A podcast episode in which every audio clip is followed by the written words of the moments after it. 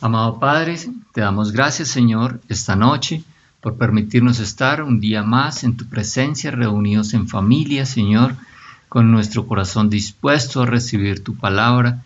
Gracias Señor porque nosotros nos alimentamos a través de tu, de tu palabra, Señor.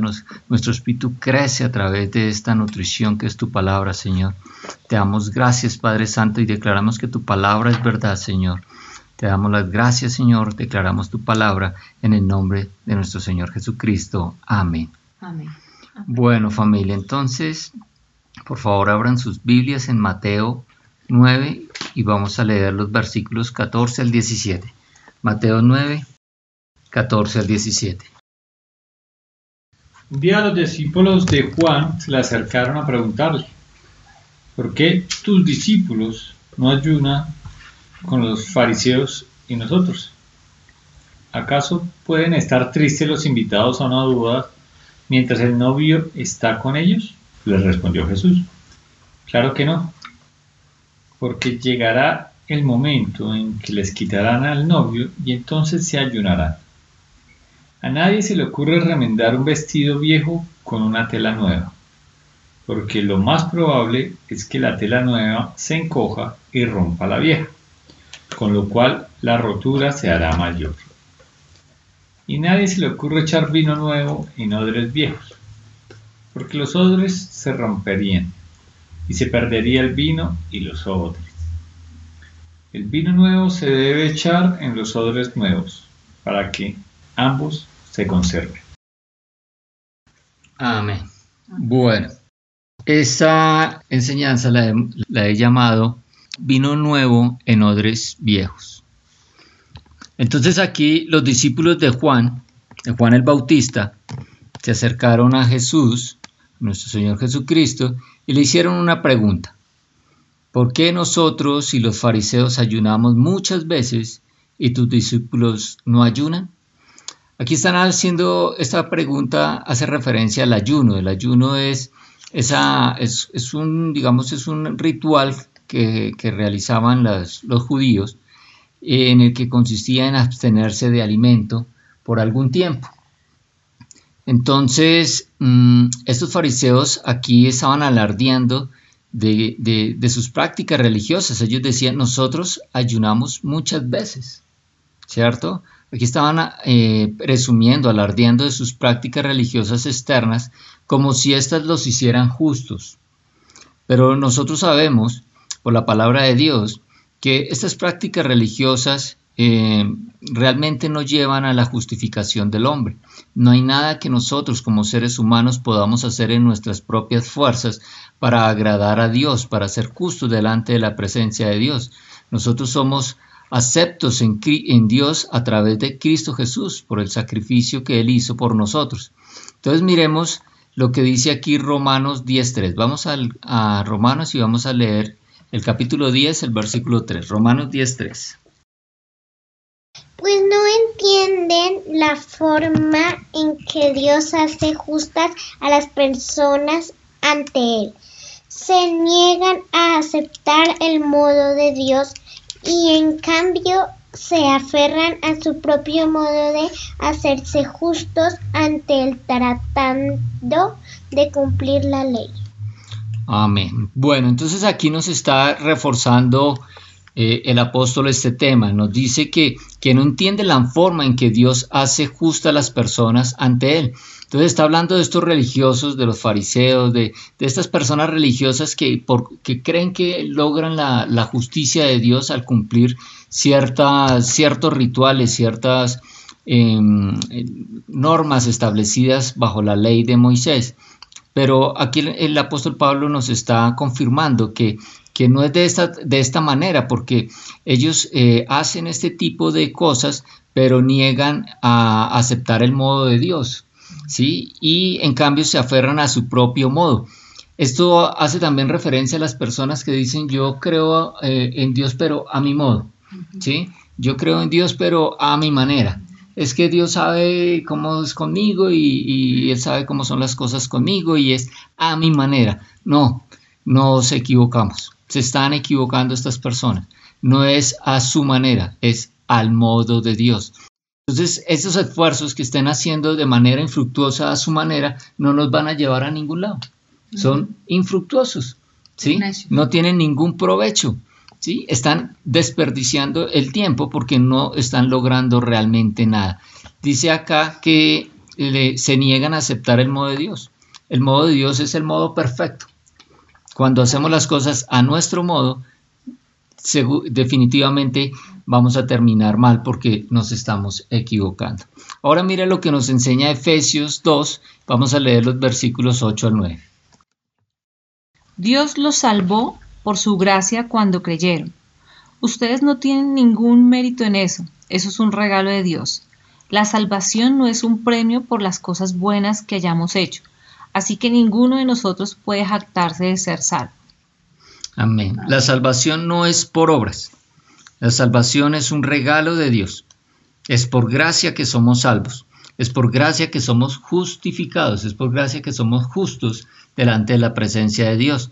No hay nada que nosotros podamos hacer en nuestras propias fuerzas. No hay obras que puedan agradar a Dios que anule el sacrificio de Cristo. Si fuera posible que nosotros fuéramos, fuéramos justos delante de Dios por nuestras propias fuerzas, el sacrificio de Cristo no hubiese sido necesario. Pero no hubo otra manera. El plan de Dios es perfecto y la única manera para llegar al Padre es a través del Hijo. Entonces no, no podemos eh, creer que porque estamos haciendo ciertas cosas, que estamos cumpliendo ciertas normas, no podemos caer en la trampa de la religiosidad, de que porque estamos haciendo, de que porque no sé, estamos leyendo la, cargando la Biblia o porque de pronto estamos haciendo unas manifestaciones de que somos hombres o mujeres muy religiosos y que hablamos mucho de Dios, sí, pero si eso no realmente es al modo de Dios, es decir, un cambio interno, un nacimiento del Espíritu, eso no tiene ningún, ninguna, ningún provecho, ningún beneficio. ¿Sí? Entonces miramos cómo ellos se, de manera equivocada alardeaban de sus prácticas eh, religiosas del ayuno, pensando que con eso estaban agradando mucho a Dios y que se estaban, estaban logrando su justificación. Y, los, y en cambio les dijeron, y tus discípulos no ayunan. Eh, una pregunta cizañosa, ¿no? Una pregunta cizañosa, y tus discípulos no ayunan. Mire lo que Jesús respondió. Sabemos que Jesús ayuda cuando hacemos la voluntad de Él, el Señor nos defiende. Él respondió justificando a sus, a sus discípulos. Y lo primero que podemos ver es que Jesús ya había dado una instrucción a sus discípulos. Esta al respecto, con respecto al ayuno. Y esta instrucción la podemos ver en Mateo 6, 16 al 18. Miremos qué dice Mateo 6, 16 al 18. Cuando ayunes, que no sea evidente, porque así hacen los hipócritas, pues tratan de tener una apariencia miserable y andan desarreglados para que la gente los admire por sus ayunos. Les digo la verdad, no recibirán otra recompensa más que esa. Pero tú, cuando ayunes, lávate la cara y peínate, así nadie se da cuenta de que estás ayunando, excepto tu Padre, quien sabe lo que haces en privado y tu Padre, quien todo lo ve, te recompensará. Amén. La Reina Valera dice, te recompensará en público. Aquí vemos entonces que los discípulos de, Jesús ya habían recibido una instrucción de parte de Cristo, de que cuando ayunaran lo hicieran de una manera que, que nadie se diera cuenta, porque menciona a estas personas como hipócritas. ¿Sí? que ayunan y hacen cosas religiosas para que los vean, para que se los mostrarse muy religiosos delante de, las demás personas, para que todo el mundo diga, wow, cómo son de religiosos, cómo, son de fervientes. Pero, pero Jesús ya había dado una instrucción a sus discípulos. Es por esta razón que los discípulos de Juan no veían a los discípulos de Jesús ayunar. ¿Sí? Por esta instrucción los fariseos no veían a los discípulos de Jesús ayunar, porque ya les había dicho que eso tocaba hacerse de una manera discreta, que em, sino a tu Padre que está en secreto, dice aquí, y tu Padre que, está, eh, que ve en lo secreto te recompensará en, en público. Entonces ya sabemos que los discípulos estaban siguiendo instrucciones de parte de Jesús y por eso los, los discípulos de Juan y los fariseos no podían ver, no podían notar que los discípulos de Jesucristo ayunaban. Pero sin embargo, Jesús también dio una muy buena razón aparte de esto y lo podemos ver en el versículo 15. El versículo 15 en la versión Reina Valera dice, Jesús les dijo, ¿acaso pueden los que están de bodas tener luto en tanto que, en tanto que el esposo está con ellos? Entonces el Señor Jesucristo les está diciendo, mis discípulos, el que eh, están de bodas, están de bodas, están en celebración. El esposo está con ellos, el esposo es Jesucristo, ¿sí? Mientras que Jesucristo está con nosotros, nosotros estamos de gozo y de celebración. No tenemos por qué guardar luto, no tenemos por qué guardar un duelo. Pero el Señor también les advierte acá, dice, pero vendrán días cuando el esposo será quitado y entonces ayunarán.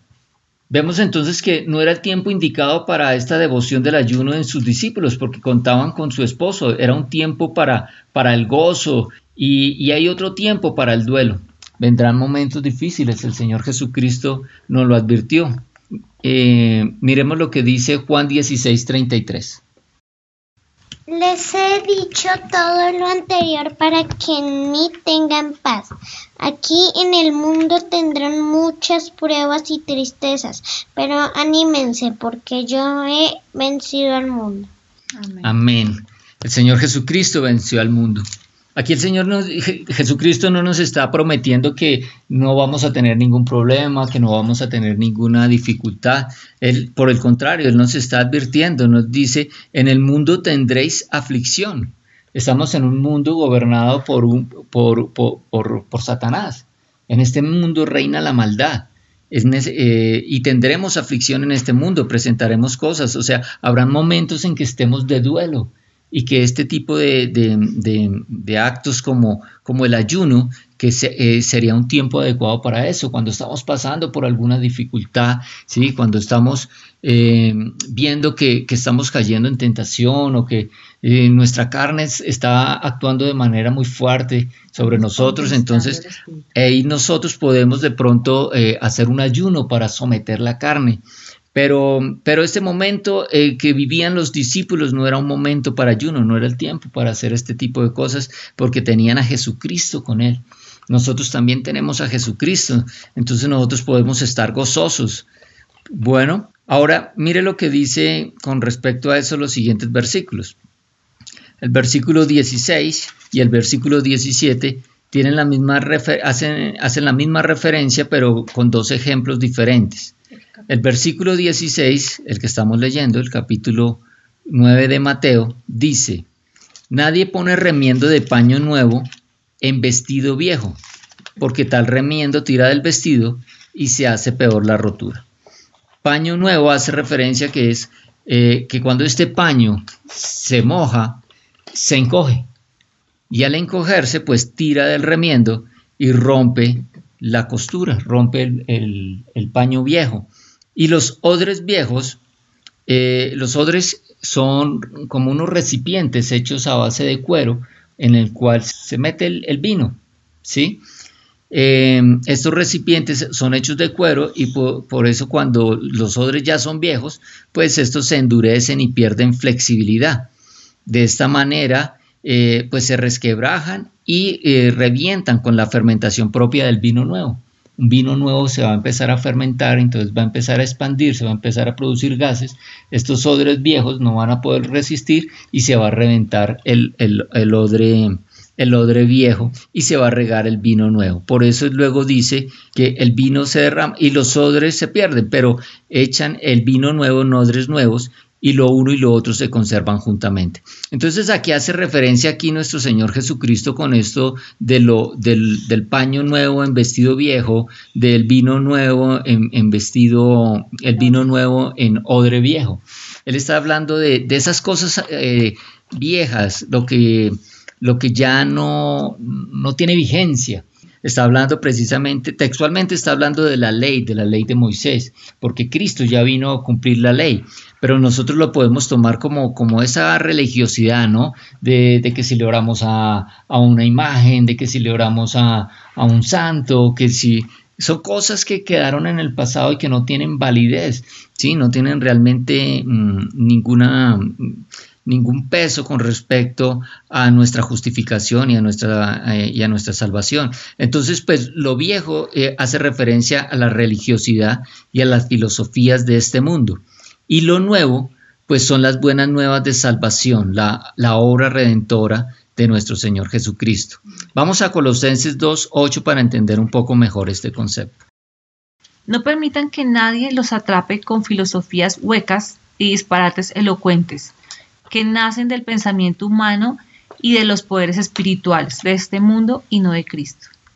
Amén. La versión nueva, eh, eh, traducción en lenguaje actual dice lo siguiente, tengan cuidado no presten atención a los que quieren engañarlos con ideas y razonamientos que parecen contener sabiduría, pero que solo son enseñanzas humanas. Esa gente obedece a los espíritus poderosos de este mundo y no a Cristo. Hoy estamos viendo mucho eso, ¿no? Filosofías humanas que alejan al hombre de Cristo, que alejan al hombre de Dios. Filosofías humanas que parecen ser muy sabias, que parecen tener mucho contenido de sabiduría, eh, la palabra dice que en estos tiempos a lo malo le llamarán bueno y a lo bueno le llamarán malo. Entonces nosotros vemos en este tipo de filosofías humanas ese tipo de cosas, que lo que es malo le están llamando bueno y a lo que es bueno le están llamando malo. Y aquí nos dice, tengan cuidado con este tipo de cosas, no presten atención. Esos son, eh, en la palabra, los llaman rudimentos de este mundo, eso ya no tiene validez. Lo mismo la religiosidad tengamos cuidado con el tema de la religiosidad. Jesucristo cuando iba entrando a Jerusalén, él vio, vio una higuera y fue a mirar si había fruto y como no había fruto maldijo la higuera y la higuera se secó. Y muchos decimos, wow, pero ¿por qué Dios maldijo la higuera? Esto es un simbolismo, es una representación que, di, que y esta higuera representa la religión, porque la religión no da ningún fruto las obras religiosas no producen ningún fruto. Entonces nosotros no debemos caer en este tipo de trampas, no debemos caer en religiosidad, ni tampoco debemos caer en las filosofías de este mundo, en estas filosofías humanistas. Debemos dejar atrás nuestra vieja manera de vivir. Nosotros vivíamos de una manera conforme al mundo que nos parecía adecuada, pero nosotros ya nacimos de nuevo, somos unas nuevas criaturas ¿sí? Ahora vivimos conforme a, las enseñanzas de nuestro Señor Jesucristo. Entonces nosotros no podemos seguir cayendo en lo mismo que hacíamos antes. Nosotros tenemos que ir creciendo en el conocimiento de Dios y tenemos que dejar atrás esa vieja manera de vivir donde de pronto había cabida al rencor, donde había cabida al odio, a las vanidades, cuando había cabida también a las, a las ambiciones donde estábamos eh, esclavos eh, de la mentira. Miremos lo que dice Gálatas 5.1. Gálatas 5.1. Libertad en Cristo. Por lo tanto, Cristo en verdad nos ha liberado. Ahora asegúrese de permanecer libres y no se esclavicen de nuevo a la ley. Amén. La Reina Valera dice, y no estéis otra vez sujetos al yugo de esclavitud. ¿Sí? Nosotros fuimos librados por nuestro Señor Jesucristo. Nosotros fuimos librados por nuestro Señor Jesucristo. Nosotros eh, somos, ya hemos recibido vino nuevo que es la, la, noticia, las buenas nuevas de salvación de nuestro Señor Jesucristo, ya hemos recibido vino nuevo y nosotros debemos transformarnos en odres nuevos, no podemos permanecer siendo odres viejos, no podemos ser, seguir siendo eh, un vestido viejo, tenemos que seguir eh, cambiar, renovarnos nuestro entendimiento, nuestra mente, renovarla con, la palabra de Dios. ¿Qué querías leer? Eh, aquí en Gálatas 5 primero dice, y no se esclavicen de nuevo a la ley. Y es importante tener referencia que la ley y la fe en Cristo hace referencia a que, pero Cristo nos ha rescatado de la maldición dictada en la ley. Cuando fue colgado en la cruz, cargó sobre sí la maldición de nuestras fechorías, pues está escrito, maldito todo el que es colgado en un madero. Y esa maldición de la ley hablaba de pobreza, enfermedad y muerte espiritual. Entonces tenemos que cuidarnos de no caer nuevamente en esa ley. Ok, entonces a la ley a que hace referencia en la Biblia es a la ley de Moisés. ¿sí? La ley de Moisés fue un, pacto que hizo Dios con Moisés eh, para que ellos debían hacer ciertas cosas para, para poder ser justos, para poder ser salvos. Pero la ley lo único demostró es que era imposible para el hombre ser justo. Los estándares de Dios eran muy altos o son muy altos y nadie puede ser justo por sus propias obras. Entonces nuestro Señor, nuestro Padre Creador, tenía un plan y era Él mismo hacerse hombre en la figura de nuestro Señor Jesucristo y Él como hombre cumplir la ley. Y Jesús cumplió la ley. Jesús no cometió ningún pecado, no faltó a ninguna de las seiscientas y pico leyes que tiene la, la ley de Moisés.